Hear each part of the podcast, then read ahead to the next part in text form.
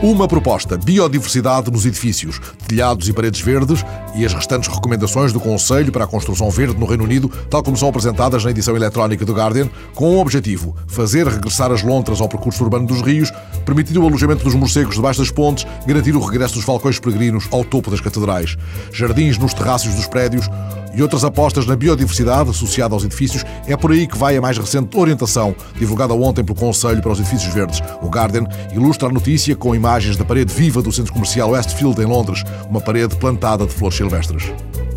Uma convicção de Delfim Neto, antigo ministro da Fazenda do Brasil.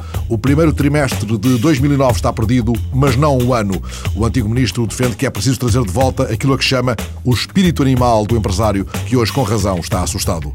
Confrontado com a previsão da Morgan Stanley de queda de 4,5% no PIB do Brasil, Delfim Neto responde é uma idiotice total. Eles pensam que somos um país dirigido por autistas que vão ficar a ver o mundo pegar fogo. E pergunta-lhe o Estado de São Paulo quando o senhor e o presidente Lula deixam o futebol de lado e encontram uma brecha para falar de economia, o que é que lhe diz?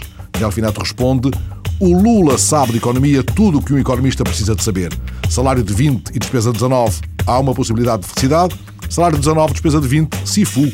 As pessoas podem dizer o que quiserem, mas a política fiscal é a responsável um pacote de casas. Lula garante que ele é a mola propulsora do emprego. Lula disse no programa Café com o Presidente, tal como vem contado na edição eletrónica do Jornal da Tarde, que o governo brasileiro vai atacar a crise financeira internacional usando a construção civil como mola propulsora para a criação de postos de trabalho. Lula refere-se ao recentemente apresentado programa de habitação Minha Casa Minha Vida, que promete moradias para os trabalhadores que ganham entre 0 e 10 salários mínimos. Uma palavra: feminicídio.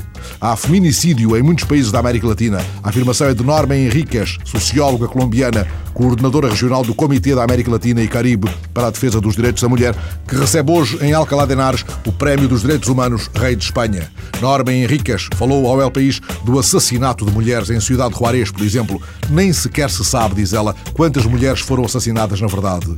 O que é terrível é que, de algum modo, a sociedade justifica essas mortes, permitindo mais dúvidas sobre as mulheres, prostitutas, passadoras de droga, quem são elas, mais do que sobre o feminicídio que cresce em vários países da América Latina.